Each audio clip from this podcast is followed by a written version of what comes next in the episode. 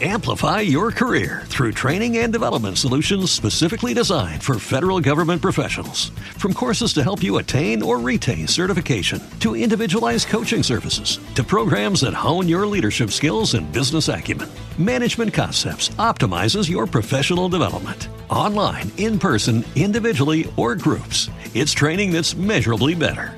Learn more at managementconcepts.com. That's managementconcepts.com. Somos apasionados de la opinión. Nos gusta opinar, de todo y con la misma pasión. Nos gusta opinar y escuchar las opiniones. Para pisarlos y no dejarlos opinar. Para decir lo contrario. Para debatir, interrumpirlos. Tu opinión cuenta. Te esperamos el jueves a las 12 en Opinólogos. Conducen Natalio Formansky, Gabriel Gromadin y Eduardo Entenberg. Por Radio Tren Tope.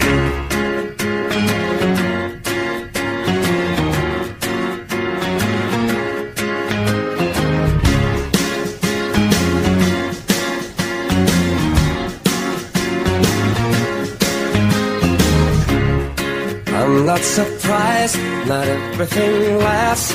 I've broken my heart so many times I stopped keeping track. Talk myself in, I talk myself out.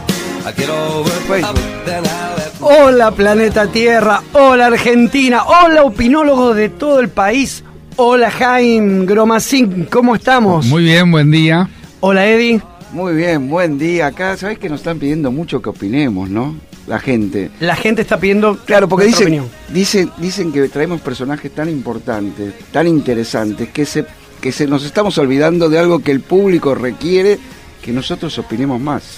O sea, de, de- de qué la gente quisiera que nosotros opinemos? ¿Cuál sería tu tema, Eddie? No, me estás poniendo en una situación complicada, pero te Sexo, te- te- sexo, decilo. No, no. Podemos hablar de la realidad argentina, de la realidad mundial. Por ejemplo, ¿se viene la tercera guerra mundial o no? Ahí, ahora podemos, vamos a hablar, vamos a hablar un ratito, que ya está llegando nuestro invitado. Hola Leo. Hola, ¿cómo están? Y le decimos a la gente que ya está con nosotros el jefe, el verdadero jefe. Este es el verdadero jefe, Leo Estrada. Hola Leo, ¿cómo estás? ¿Cómo está? ¿Todo bien? Bueno, muchas gracias por estar con nosotros, Eddie, Jaime. Y estos, ya te digo como le decimos a todos nuestros amigos, esto es una mesa de café. Después viene el café. Por ahora es virtual. Pero hace de cuenta que estamos en una mesa de café. Igual reclamalo el café, porque por ahí ni te lo dan, ¿eh? Ah, ¿no? Pero esto es una mesa de café, Leo, y hablamos de todo, un poquito todo, y se llama opinólogos, así somos los argentinos.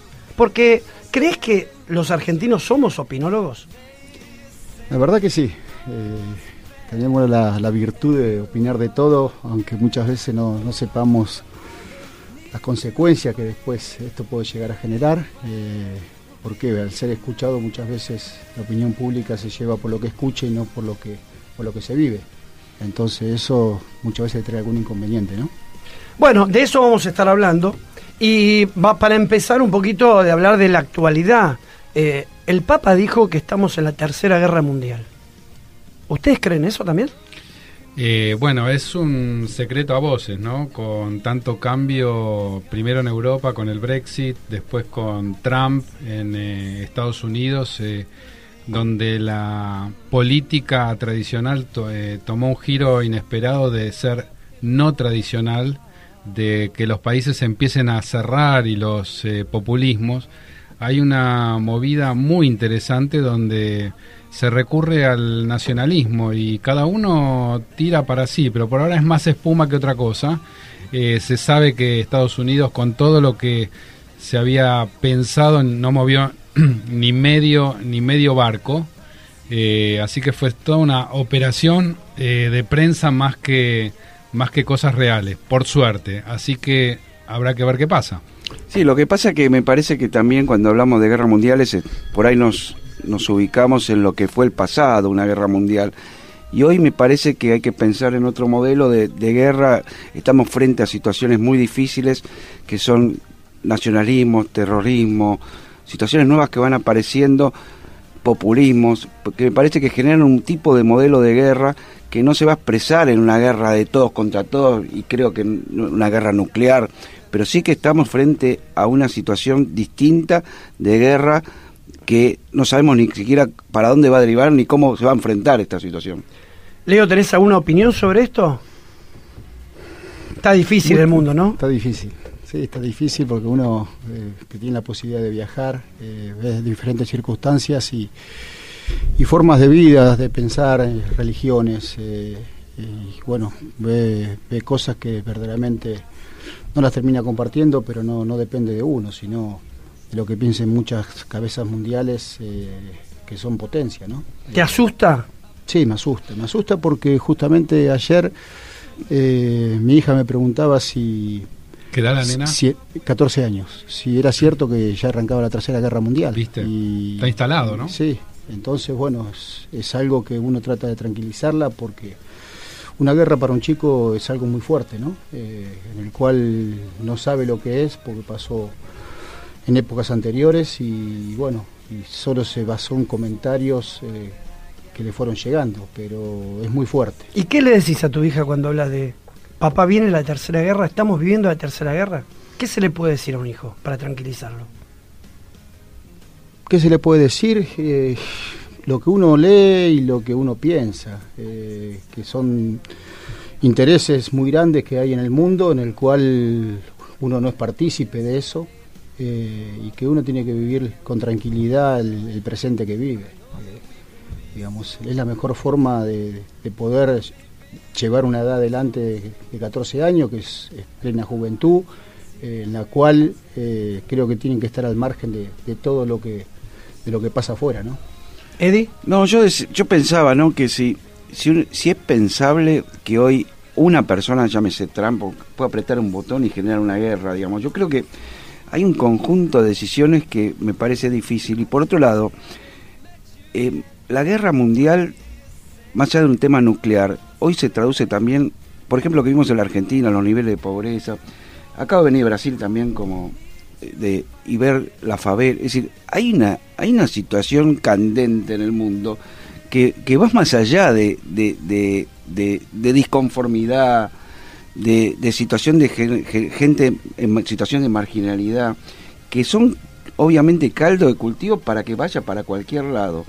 Lo que yo, lo único que estaba pensando es que no, a mí no se me ocurre que hay una persona que pueda botón y generar una- digamos que hay un conjunto de situaciones que se tienen que dar para generar ese tipo de situación.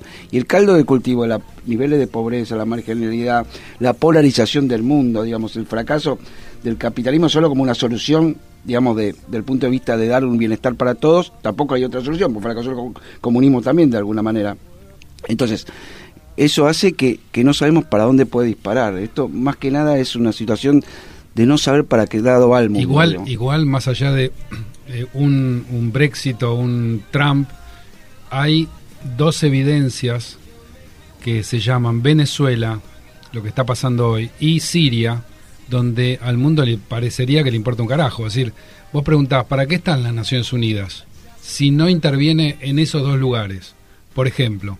Entonces, ya no tenés que ir a algo fantasioso de algo mucho más arriba, sino que lo tenés ahí y no lo ha resuelto. Y esto se arrastra por años. Entonces, realmente es un es una guerra, tal vez no mundial, perdón, tal vez no mundial, pero sí es una guerra que el hombre no sabe cómo enfrentarla, porque creó las instituciones para que no cambie nada. no convencional, digamos. No convencional. Y otro tema, el tema San Paoli.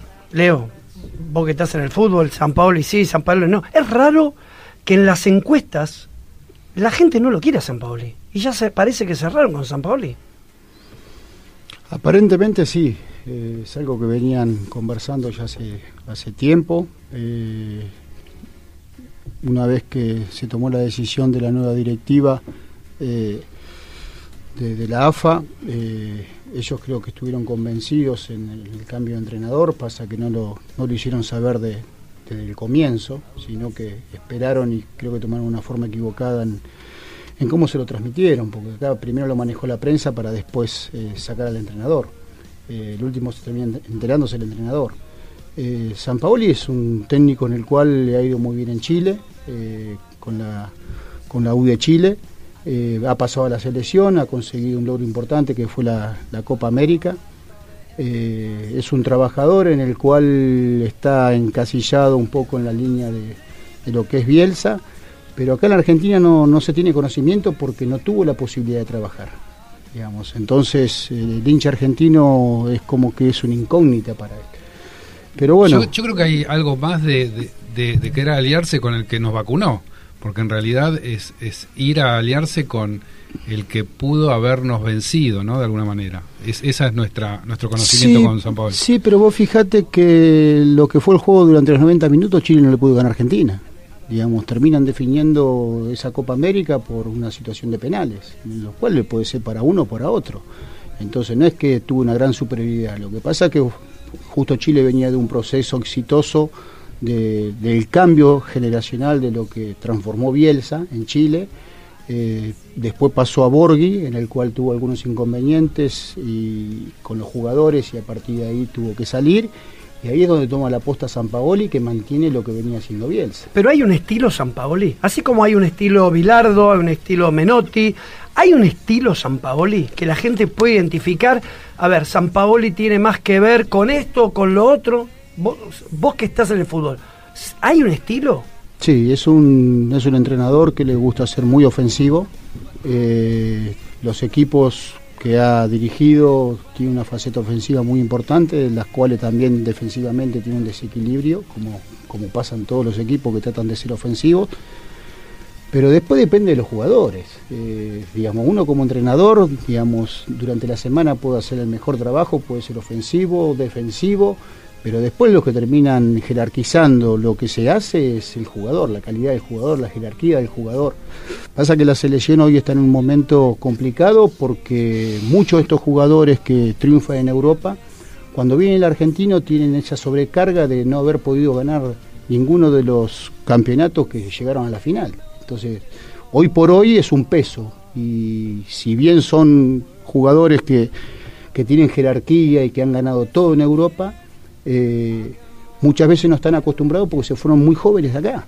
Entonces, cuando vienen acá es un peso muy importante. Leo, vos vestiste la camiseta argentina, fuiste un mundial al 98, eh, saliste campeón de América con la selección argentina y también fuiste multicampeón con tu club, con River. ¿Es diferente ponerse la camiseta argentina que la camiseta de un club? Sí, sí, es muy, muy diferente. ¿En qué se nota? Ya, la diferencia en el peso. El peso, en la responsabilidad, en que sabes que estás representando a tu país y que querés, eh, como es el argentino, que el logro tiene que estar allá. Eh, no se puede esperar un proceso de dos meses, tres meses, un año para ver si se puede conseguir algo, sino que Argentina se acostumbró a salir campeón en el 78, en el 86 y a partir de ahí tenemos que salir campeón de todo.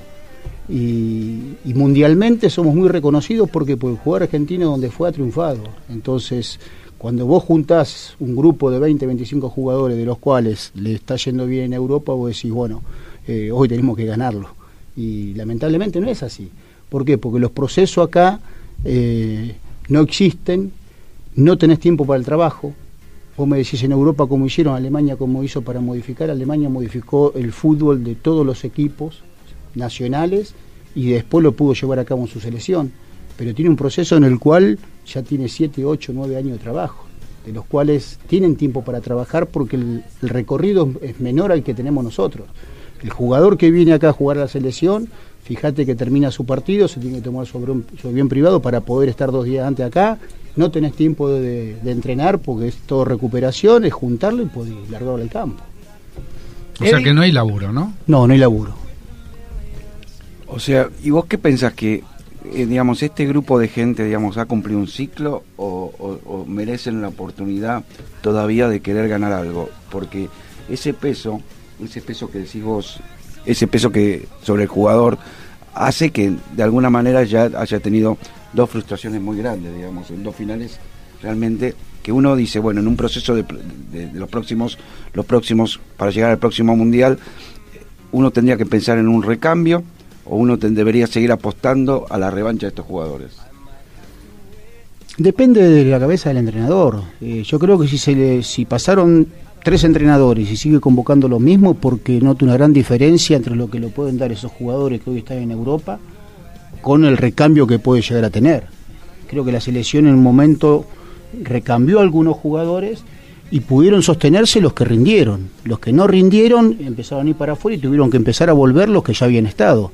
Entonces, para un entrenador lo mejor que te puede pasar es cuando vos elegís uno u otro jugador en el cual no estaba, que te haya respondido para poder seguir contando con él. Cuando el jugador no te responde, no te queda otra que volver a la alternativa anterior. Entonces, a partir de ahí es cuando se genera una duda. Y lo que tenemos que hacer hincapié acá es que demasiado recambio tampoco tenés. Porque vos me decís del fútbol. Amplify your career through training and development solutions specifically designed for federal government professionals. From courses to help you attain or retain certification, to individualized coaching services, to programs that hone your leadership skills and business acumen, Management Concepts optimizes your professional development. Online, in person, individually, or groups, it's training that's measurably better. Learn more at managementconcepts.com. That's managementconcepts.com. Every day, we rise, challenging ourselves to work for what we believe in. At U.S. Border Patrol, protecting our borders is more than a job, it's a calling. Agents answer the call, working together to keep our country and communities safe. If you're ready for a new mission, join U.S. Border Patrol and go beyond. Learn more at cbp.gov/careers. fútbol local, pero el fútbol local vos podés convocar para que se vaya integrando y para que vaya participando de a poco, digamos, no para tirarlo y decir, bueno, esta es una solución, digamos. El problema que tenemos es el periodo de juveniles. Vos fíjate que en los últimos años Argentina, No figuró. digamos, no figuró. Entonces, esa es la preocupación que tenemos que tener nosotros de acá en adelante para decir, bueno, se van esta, esta camada de jugadores, ¿qué es lo que va a venir? Y abajo, abajo no vemos nada. Es como que la referencia a Peckerman murió. Es que de- a partir de ahí la selección entró en la deriva de, de llevar a una cosa para un lado, para otro, y vos fíjate que en los últimos años No hasta, hasta- hasta no había una, una estructura de, de entrenadores fijos para que pudieran entrenar. Está el caso de Úbeda hoy, que está pidiéndole por favor a los clubes que le cedan los jugadores para ir a jugar un Mundial Sub-20. Mientras que antes, años atrás, los clubes se desesperaban para que ese jugador fuera a la selección. Y en la selección, digamos, hay grupo, digamos, es importante trabajar el grupo porque obviamente son jugadores, muchas individualidades. Eh, ¿Se trabaja lo- el grupo como grupo? ¿Es importante los vínculos también entre la gente? Es que teniendo un buen grupo te, te lleva muchas veces a tener me- menor calidad de jugadores y a poder llegar al objetivo final.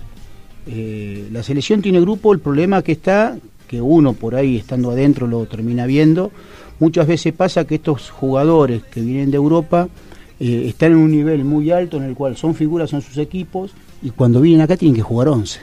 Entonces, el quedar afuera le genera un fastidio y ese fastidio se suma al grupo muchas veces. Entonces, no hay un objetivo en común de decir queremos que Argentina salga campeón del mundo. No, están los intereses individuales de los cuales cuando no me toca jugar no sumo lo que tengo que sumar. Muchas veces pasa eso. Entonces, lo que hay que trabajar es la, la conformación ¿sí? y la mentalidad que tiene que tener ese grupo para llegar a su objetivo.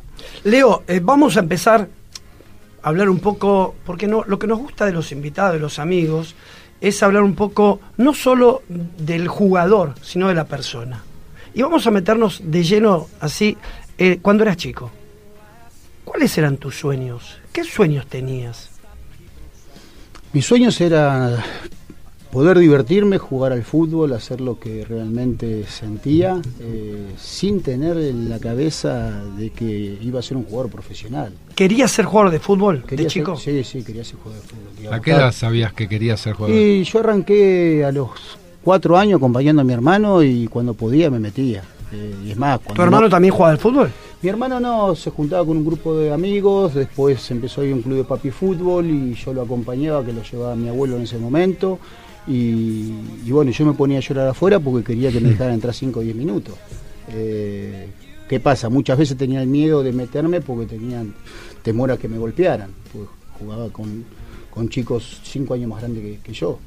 Pero después, en la medida que fue pasando, que bueno, empecé a competir con los chicos de mi edad, todo, siempre estaba buscando dónde había un picado para, para ir a meterme. Tipo desesperado. Eh, sí, desesperación, desesperación. es más, mi, mi mamá me amenazaba de que si de que si no me iba a ir en el colegio no me dejaba salir para jugar a la pelota y bueno, y así que comenzó todo y es por eso que, que gracias a mi vieja también me ayudó a, si bien no terminé la secundaria, porque por un tema de, de que justo empecé a concentrar y no me daban los tiempos para poder hacerlo, eh, me quedó eso pendiente, ¿no? Pero bueno, tenía la decisión tomada de que quería ser jugador de fútbol. Después ¿Y arrancaste, arrancaste de lleno en River, en las divisiones inferiores? O... Arranqué a los 8 años en un club de papi fútbol, después mi papá justo me consiguió una prueba para probarme en River, que él tenía el taller, ah, tiene el taller ahí a cuatro cuadras de River, y me fui a probar y estaba ya con un grupo armado de, preinfantiles, eh, y me acuerdo la etapa que, fue dura, que es eh, pleno invierno, un frío terrible, y bueno, me dejaron en el costado esperando a que pasaron los minutos y a los 50 minutos me, había metido dentro del auto mi viejo porque estaba congelado y me grita el técnico, ¿así quieres jugar al fútbol? Y bueno, ahí salí y me puse a correr y me metió. Y seguí yendo y quedé dentro del grupo de los que ya estaban instalados en el club. ¿Y qué crees que te vieron? Porque vos sabés que muchos chicos que juegan muy bien al fútbol, por ahí no en clubes de fútbol, sino por ahí en, en, en country o ligas eh, no profesionales, eh, muchas veces se van a probar y no, no llegan, no, no, no logran Quedar. eh, quedar en los clubes. ¿Qué crees que te vieron a vos? ¿Cuáles son esas competencias, esas habilidades que te vieron para decir, este chico puede quedarse acá? Tendría que preguntárselo a Zenón Ruiz, que hoy lamentablemente no está, no está con nosotros. Eh, mirá, eh, yo tenía ocho años y era la primera vez que iba a jugar una cancha de once. Yo estaba, jugado, estaba acostumbrado a jugar al papi fútbol. Y si bien por ahí iba ahí en el barrio, un campo un poquito más grande, pero en cancha de once nunca. ¿En dónde vivían? ¿Qué barrio vivían? En Boulogne. Y ¿Te pusieron de 5 directo? me pusieron de 5 y corría para todos lados.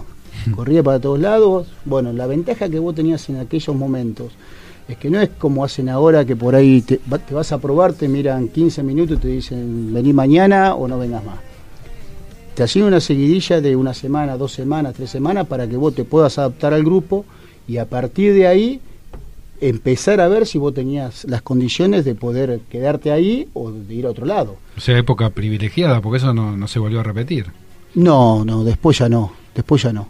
Eh, fueron pasando los años y ¿qué pasa? La exigencia ya es mayor para los chicos porque los chicos saben que por ahí en 15 minutos tienen que mostrar todo lo que saben y muchas veces por ahí en 15 minutos tocaste cuatro pelotas. ¿Estudiabas paralelamente a que ibas a River? Sí. Estabas sí, sí, en la primaria. Estaba en primaria. Es más, cuando quedo fijo en River, yo iba al colegio de tarde y como en esa categoría se entrenaba a la tarde, mi viejo hacía el esfuerzo de dejar de trabajar, me retiraba media hora eh, antes del colegio, me cambiaba dentro del auto para llegar al entrenamiento. Y terminaba el entrenamiento y mi viejo me traía de vuelta. Y entonces, bueno, una vez que quedé fijo, ya tuve que ir a un colegio de mañana y para tener libre la tarde para poder ir a los entrenamientos. Eh, a ver, se dice que el verdadero jefe, al que, al que- porque después apareció Macherano y los chicos hoy conocen a Macherano y que le dicen el jefecito, pero el verdadero jefe fuiste vos. ¿Por qué te pusieron el jefe? Es un apodo que me puso Víctor Hugo. Eh, me lo puso, bueno, porque justamente yo hacía tiempo que, que estaba, que estaba en River, ya en primera división, y era un tipo que tenía ascendencia con el grupo y ordenaba mucho, hablaba mucho y, y- y como que me daban, me daban importancia. Eh, y bueno, en un partido se ve que me vio ordenando, acomodando las piezas y a partir de ahí me empezó el jefe, el jefe y me quedó el jefe. Eh, Y cuando... ¿A quién ordenaba? Quiero escuchar a alguno que haya cagado a pedos. No, con todos, con todo era insoportable. Pero Eh, cuando ordenabas, ordenabas dentro de la cancha y fuera de la cancha. O Sí. siempre, digamos, el, el que es líder, digamos, porque hay, eh, hay diferencia de fuera, o es líder en general, digamos. Mira, eh, yo tuve la suerte de tener grandes, grandes compañeros, eh, primero como seres humanos y después como profesionales, de los cuales he aprendido mucho. Eh, creo que una de las mayores virtudes que, que tuve es respetar al otro. Entonces, en base a ese respeto es como que te vas ganando la confianza y ese liderazgo. Eh, pero no solo, digamos, de grande, sino me pasaba de chico, en la cual por ahí no me tocaba jugar y no era una persona que estaba eh, buscando un quilombo porque no jugaba, no, al contrario, buscaba la forma de, de mostrar al entrenador de, de un esfuerzo mucho mayor en el cual yo tenía que seguir mejorando para poder ganarme un lugar. Y, y creo que ese, ese conocimiento en el cual, digamos, de haber permanecido durante tanto tiempo en River hacía de que cada uno que llegaba ya sabía cómo, cómo yo era o cómo era el grupo. Entonces se acomodaba mucho más rápido. Eh, Leo, en el fútbol es como en, en las empresas, en la vida. ¿El líder para vos nace o se puede hacer? Yo creo que en gran parte nace. Después vos te, te podés terminar de formar, ¿sí? Pero cuando vos no tenés la personalidad para afrontar situaciones y para demostrarle al otro, digamos, eh, pregonar con un, con un ejemplo, eh, es muy difícil hacerlo. Porque si yo pienso en lo mío individual, eh, lo más probable es que muchos de mis ex compañeros eh, no se me hubieran pegado o yo no hubiera tenido la influencia que, que tuve en su momento. O sea que para vos el liderazgo te lo da la gente, te lo dan los compañeros. Sí. Uno se lo gana. Se lo gana, pero te lo dan ellos. Y vos hablaste del ejemplo. Quizás es la, la virtud mayor que debe tener un líder, ¿no? Y es fundamental. ¿Por qué? Porque el líder mayormente siempre está observado. Y vos sabés de que de la, de la decisión que vos tomes en determinado momento por diferentes circunstancias que pasa, eh, ellos están pendientes de cómo, cómo actúas vos, ¿no? Entonces, eh, digamos, uno lo, lo hace con naturalidad, porque si lo hace con esfuerzo, lo más probable es que un día haga una cosa y otro día haga otra. Y, y vos cuando, digamos, cuando empezaste, eh, cuando entraste a ese vestuario de, de River por ahí primera, ¿cuál era la figura que te inspiraba? ¿Te, ¿Te daba ese tema de miedo, de respeto ante el líder? Y por otro lado, la pregunta ligada a eso. Hoy, en, en tu época y la diferencia de los pibes de hoy, ¿respetan ese liderazgo? Hoy es como que entran y ya son digamos, no hay respeto de ese liderazgo, de ese líder que existía en la época cuando vos entrabas a un vestuario y por ahí había alguien que decías, puta, me estoy sentando al lado de este. Mira, yo tengo dos anécdotas que son, para mí, me marcaron durante gran parte de, mi carrera y de, de mi vida. Eh, si bien yo por ahí uno o dos días en la semana estaba acostumbrado a entrenar con la primera, yo estaba en tercera, estaba acostumbrado a entrenar con primera, entonces como que ya había un conocimiento un poco de cómo era, ¿sí? En el cual era un tipo que introvertido, en el cual no participaba mucho, escuchaba y agachaba la cabeza y se hacía lo que lo que decían los grandes. ¿Quién era el Eh, grande y en, aquel- ese momento? Y vos fíjate que a mí la primera concentración que me toca ir, eh, me toca en el cuarto con pasarela. Ni más ni menos. Entonces, eh, Caramba. el- un temor pero muy grande, en el cual yo no sabía cómo acercarme. ¿Temor o respeto? Respeto. Que no es lo mismo. No, no es lo mismo. Eh, temor es cuando uno está asustado porque no tiene la capacidad para poder afrontar lo que le pasa en el momento. Eh, era un respeto muy grande, pero te hablo de Daniel porque era el tipo que había triunfado en Europa, que venía de ser campeón del mundo en el 78 y diferentes circunstancias, como otros jugadores que también. Pero antes del tenían su nombre. 86. Eh, Antes del esto fue en el 89. 89, Ah, debutaste. 89, ah, ok. Y bueno, terminé de cenar y enseguida me fui al cuarto y puse la tele así y cuando escuché que estaban por entrar, enseguida dejé la tele, dejé el control del costadito, me tapé todo completo y me hice el dormido. Eh, entonces, bueno, Daniel al otro día cuando me desperté, "Vamos, ¿cómo dormiste? Que esto, todo un fenómeno. Digamos, se me acercó, me, me dijo lo que necesité, contás conmigo. Entonces es como que descomprimió la situación Claro. en ese momento de aquel respeto que yo igualmente lo seguía teniendo por lo que significaba. Y después me pasó eh, convivir con jugadores eh, mucho más chicos que yo, de los cuales eh, me tocaba almorzar con ellos y yo por ahí ya tenía 29 años, de los cuales todo lo que ellos contaban en una mesa yo ya lo había vivido con anterioridad. Pero ¿qué pasa? No quería participar, ¿sí? Para que no diga, este viejo de mierda, ¿sí? Piensa diferente a nosotros. Entonces buscaba la forma de cómo poder entrar con ellos para que pueda haber un ida y vuelta. ¿Por qué? Porque si yo le quería decir todo lo que le tenía que decir en ese momento, lo más probable es que el medio de acercarlo se, se alejara. Lo raje. Entonces, uno iba buscando la vuelta hasta que hubo, digamos, una situación dentro del grupo que uno de los jugadores grandes, en el cual también era un líder, era un tipo con mucha experiencia, estaba todo el día recriminándoles cosas a los chicos.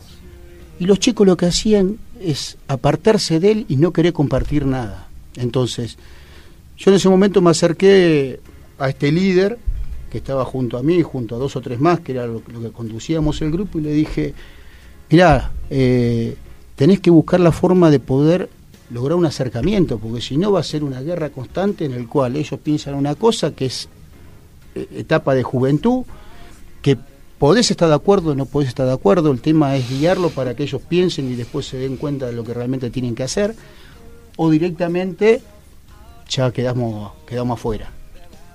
Y quedar afuera de un grupo eh, es incómodo, ¿por qué? Porque se empiezan a vivir situaciones de las cuales la tirantez. Después depende del entrenador para qué lado quiera ir. Vos hablaste, vos hablaste de. Hiciste eh, la veces de maestro. Every day, we rise, challenging ourselves to work for what we believe in. At U.S. Border Patrol, protecting our borders is more than a job, it's a calling. Agents answer the call, working together to keep our country and communities safe. If you're ready for a new mission, join U.S. Border Patrol and go beyond. Learn more at cbp.gov/careers. Okay, round two. Name something that's not boring. A laundry? Ooh, a book club. Computer solitaire, huh? Ah, sorry, we were looking for Chumba Casino. That's right. ChumbaCasino.com has over 100 casino style games. Join today and play for free for your chance to redeem some serious prizes. ChumbaCasino.com. No purchase necessary. Prohibited by law. 18 plus terms and conditions apply. See website for details. porque tomaste una actitud como si fuese eh, muy conciliatoria. ¿Quién fue tu maestro? Y yo tuve mucho, como te dije. Eh, tuve 15 años en la primera de River, vos fíjate que eh, liderazgo de diferentes formas. Eh, te hablo de Daniel, después en su momento tuvo Comiso, tuvo Higuaín. Eh, El papá del Pipita. El papá del Pipita. Tipos que te digo que tenían Personalidad. digamos, personalidad y, y conducían. Enzo, con otro formato totalmente diferente, en el cual nosotros, el Enzo que yo conocía, eh, que habrá sido en el... eh, yo tenía 8 años, 13 eh, en el 83, ¿sí? Eh, Enzo llegó en el 83, 84 creo que arriba. Que también es una etapa complicada en el cual le costaba adaptarse. Sí, los primeros años no fueron buenos. No fue, no, no. fueron y, buenos. y bueno, nosotros, ¿qué pasa? Estábamos en inferiores y mayormente el grupo de padres eh, tenía una continuidad porque no se cambiaba demasiado el plantel, había una amistad y hacían asados en los quinchos del club a la noche y nosotros eh, participábamos y lo invitaban a Enzo, a Vieta, a, a otros jugadores más a que vengan a comer un asado, pues ya que estaban solos. Y, y era una persona en el cual iba, comía, no hablaba y se iba. Y después me toca, bueno, eh, toda la etapa en la cual Enzo triunfa en River, después se va a Francia, se va a Italia, y cuando vuelve, yo tenía la imagen de aquel Enzo que me había tocado compartir a los 13, 14 años, de las cuales eh, una persona muy simple, una persona que seguía siendo el mismo con todos los logros que había conseguido. Eh, y era un tipo que por ahí no te hablaba demasiado, pero te decía dos palabras y te terminaba acomodando la situación. Era un verdadero líder.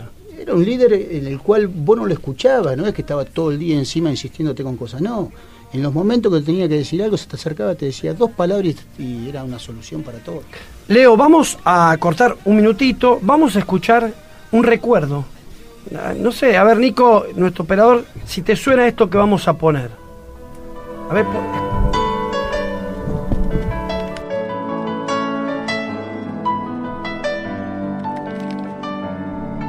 Vamos Leo, levántate pronto, su mamá imploraba.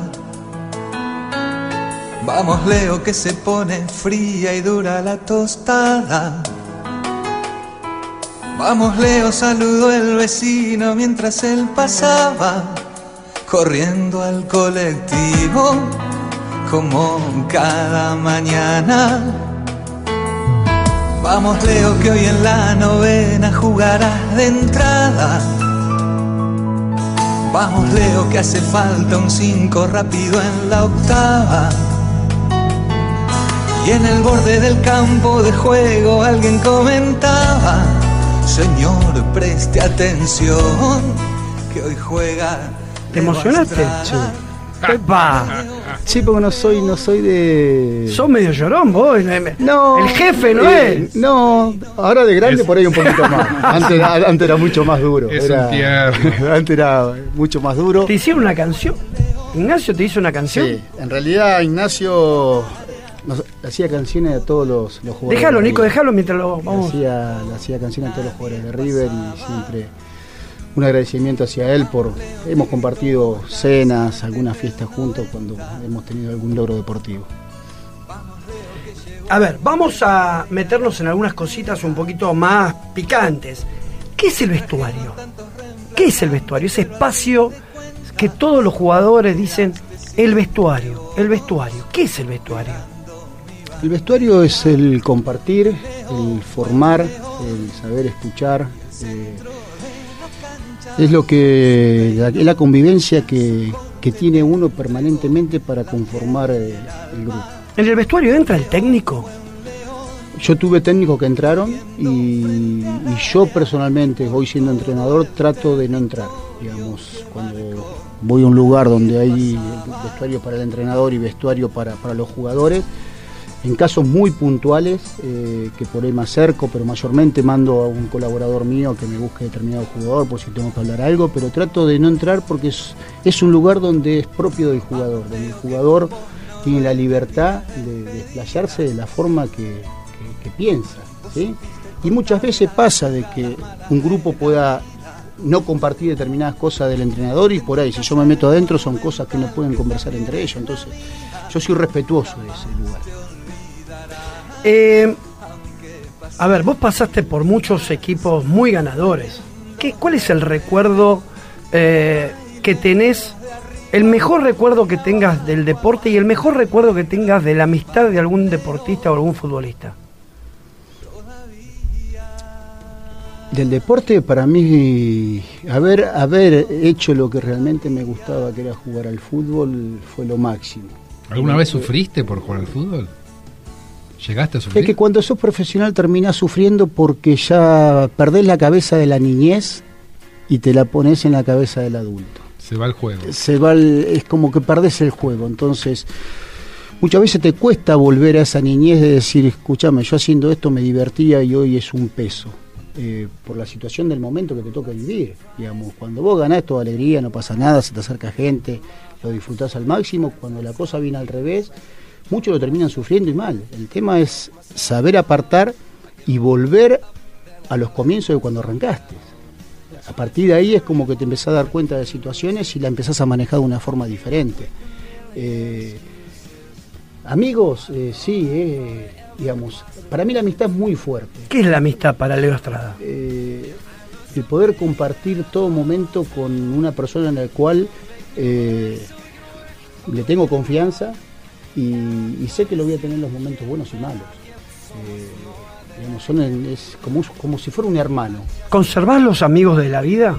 De, de- Sí. No del fútbol, fuera del fútbol. ¿Conservás sí, los sí, amigos? sí, los conservo. Y, y en el fútbol es difícil lograr ese vínculo, que este- esta amistad que vos decís dentro de los grupos, o también o fo- forma parte como la vida que puede pasar también como cualquier situación, ¿no? Es más difícil. Es Por más, situación, es- ¿no? es más difícil por, porque viví situaciones personales en las cuales eh, no tenés los tiempos como para poder desplayarte o librarte vos a poder contarle determinadas cosas de tu vida. El fútbol por ahí te da un momento en el cual disfrutás esa hora, dos horas de concentración, cinco horas, pero nunca llegás a esa profundidad. Pero uno, ¿Sí? uno piensa y fantasea que si están concentrados, tiene mucho tiempo para hablar, para convivir, para Sí, pero, confesarse. pero muchas veces tenés... ¿Qué pasa? Vo- Vos mayormente los amigos lo elegís de la infancia, ¿por qué? Porque terminás aceptando a cómo es uno y cómo es el otro. En el fútbol nunca te terminás de conocer en la totalidad, digamos. Es una relación de la cual tenemos una buena convivencia, podemos compartir una cena con mi mujer, la mujer de él, nuestros hijos, que me ha pasado mucho. Y si bien no tengo una amistad profunda, ¿sí? He logrado grandes amistades, de los cuales hoy sigo compartiendo. Con Hernán Díaz sos amigo. Con Hernán no soy amigo, amigo. Ah, mira. Ah, no, mira. No, somos, digamos, fuimos compañeros de trabajo durante 15 días, durante 15 años, de los cuales eh, Hernán sabe lo que soy yo y yo sé lo que es Hernán. Y se respetan. Digamos, nos respetamos, pero es más, eh, nuestras familias se han juntado en 15 años tres o cuatro veces. Mirá vos. Pero ¿qué pasa? Eh, ante una situación difícil, yo no hace falta que hable con Hernán. Yo con Hernán me miraba y yo ya sé lo que él piensa y él sabe lo que pienso yo. ¿Y qué pasa? Yo tengo la confianza plena de que él siempre me va a responder. Que es algo, es algo muy importante. Claro, en una amistad. Leo, si no hubiese sido jugador de fútbol, ¿qué hubiese sido? Lo más probable es que hubiera estado trabajando con mi padre. ¿Te, te hubiese gustado estudiar? No porque no me gustaba el estudio. No te gusta el estudio. No, no, no. Pero, pero alguna profesión que vos decís, por ahí en esta profesión me hubiese acomodado. Vos un tipo líder, podías haber sido gerente de alguna empresa. Sí, pero por ahí ese liderazgo uno lo fue descubriendo también en el ámbito en el cual me sentía cómodo. Eh, por ahí en el ámbito familiar con la empresa de mi viejo, al no tener la capacidad ¿sí? o el estudio que tenía que tener eh, para reparar un ascensor, por ahí era uno más. Entonces, digamos, yo me sentía seguro con lo que yo hacía y a partir de ahí es como que fui formando con la ayuda de eh, muchas de muchas personas, la cual eh, me fueron sumando cosas. ¿Qué, Eh, qué otras cosas aparte del fútbol? Por ejemplo, ¿la música te gusta? No soy de escuchar música, digamos. ¿El teatro, el cine? ¿Qué otras cosas te gustan aparte del fútbol? El teatro me gusta, me gusta más el teatro que el cine.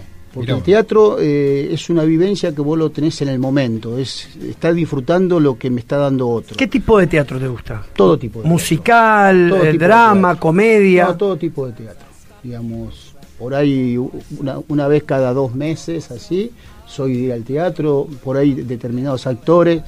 Mi mujer por ahí me dice, che, este bueno, que vamos.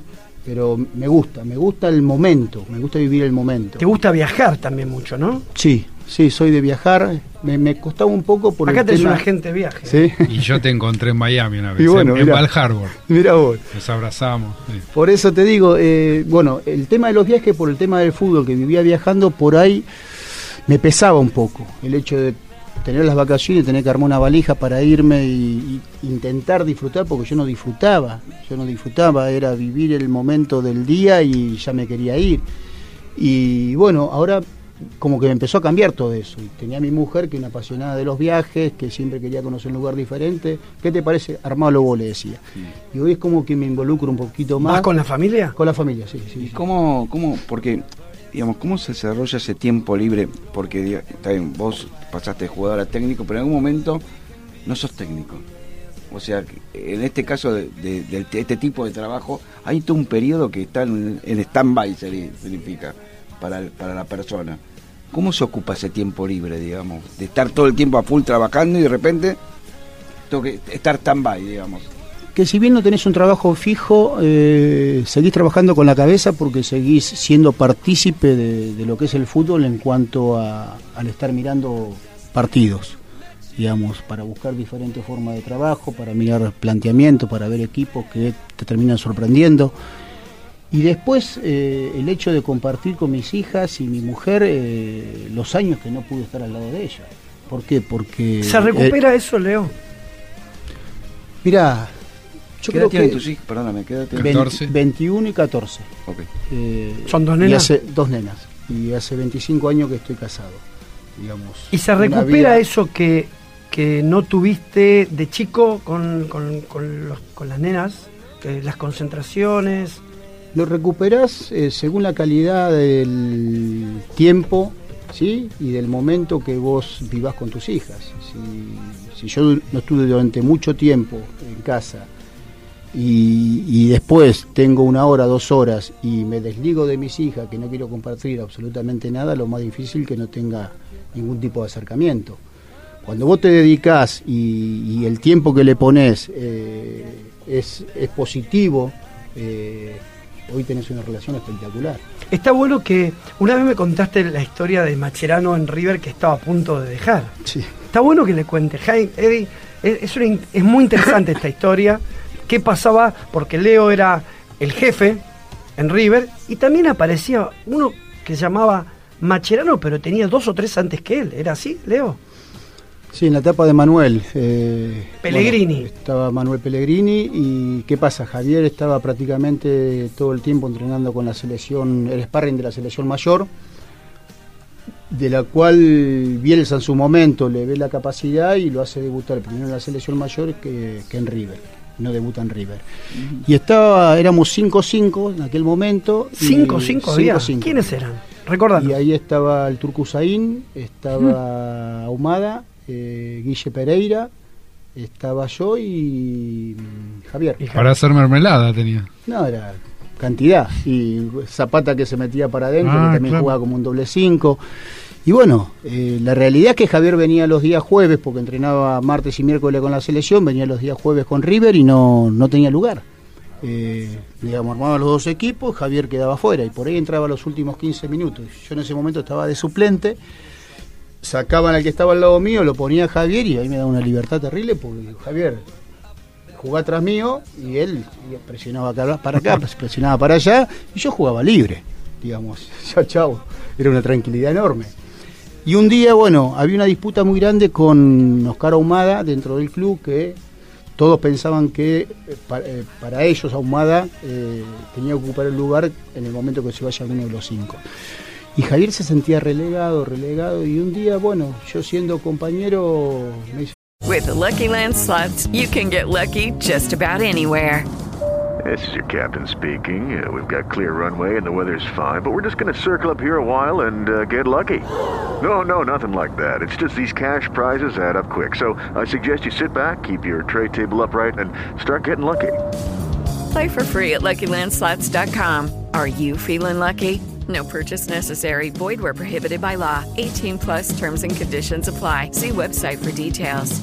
No, justo no, no hacen una nota en un diario juntos, digamos, por lo que significaba Javier ya en el comienzo, que estaba entrenando con la selección y que estaba por, por debutar. Y, y me dice, yo me quiero ir, yo me quiero ir, yo me quiero ir. Le digo, Javi, ¿dónde vas a ir?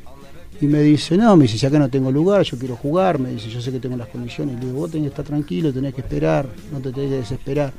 No, no, pero a mí el técnico no me quiere, me quiero ir, los directivos piensan que tiene que subir a Humada y yo tengo que quedar relegado. Y, digo, Javi, le digo, esto es una cuestión de tiempo. Digamos, vos seguís entrenando como entrenás, en el momento que tenés la posibilidad vas a rendir.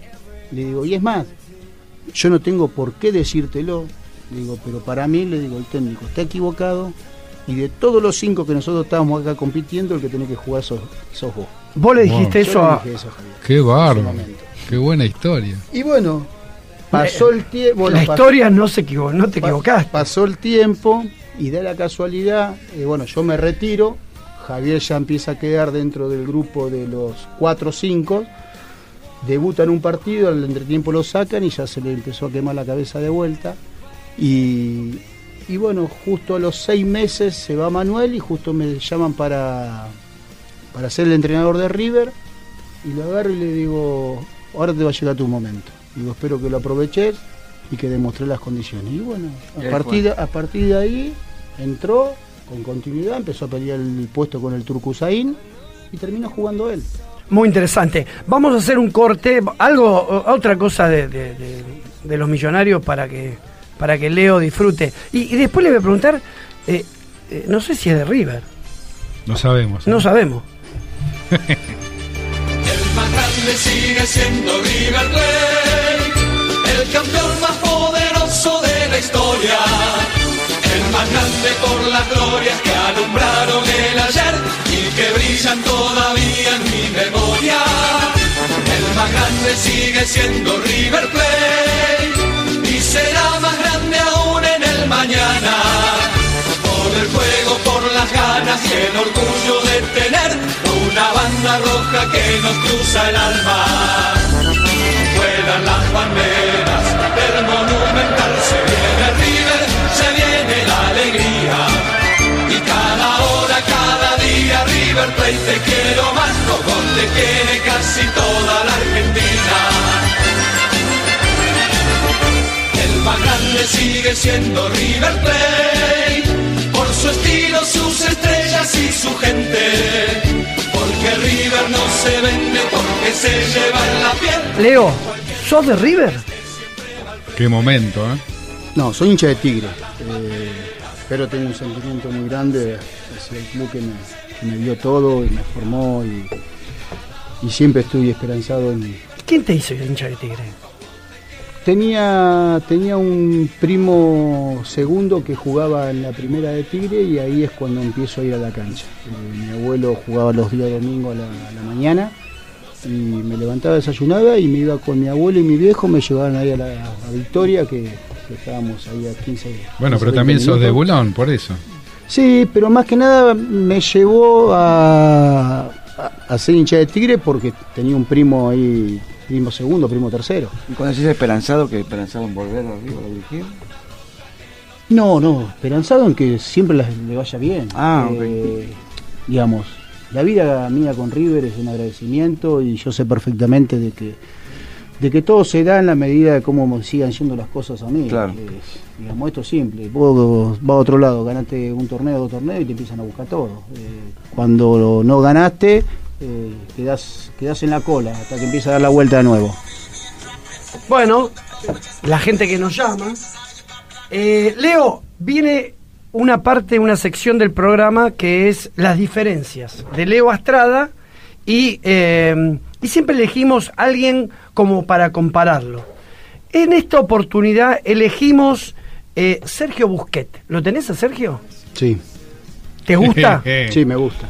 ¿Qué- ¿Te parece al- que algo en algo se parecen?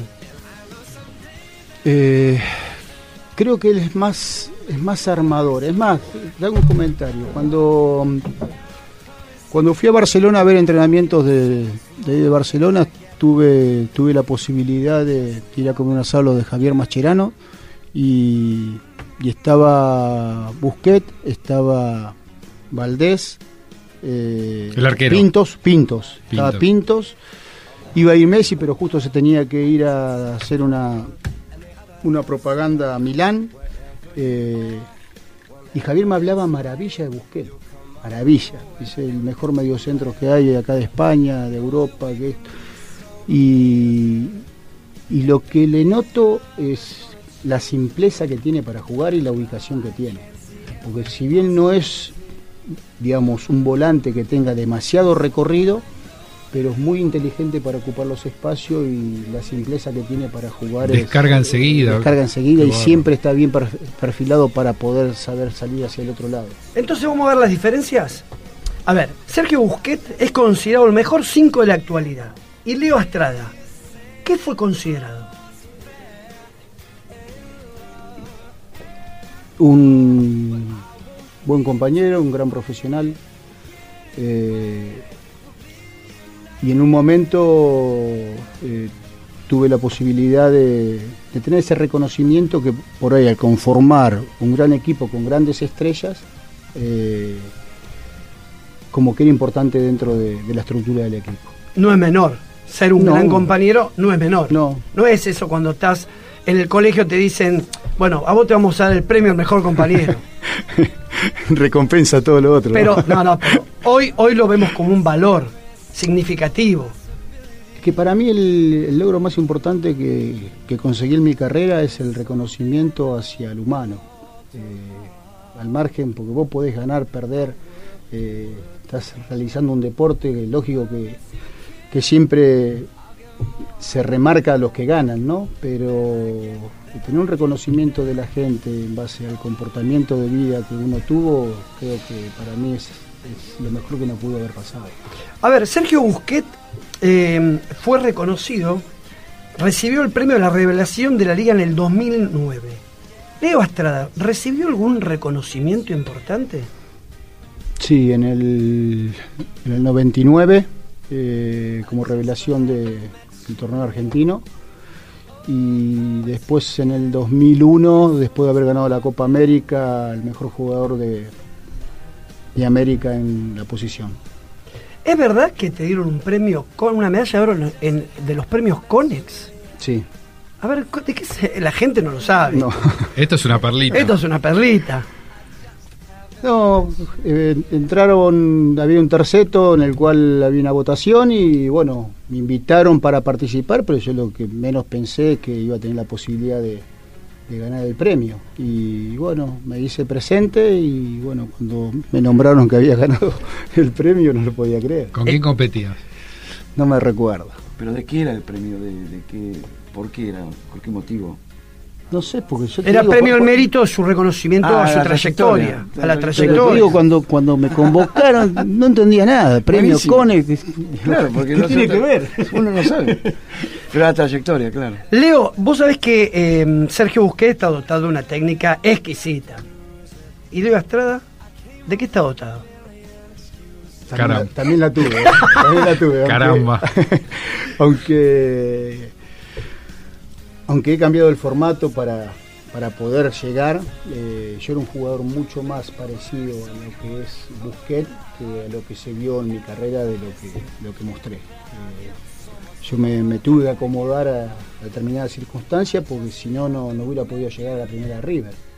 Pero, digamos, hoy lo veo jugar a Busquets y me hace acordar a mis comienzos, ¿sí? en el cual era mucho más armador y más de llegar al área, de convertir.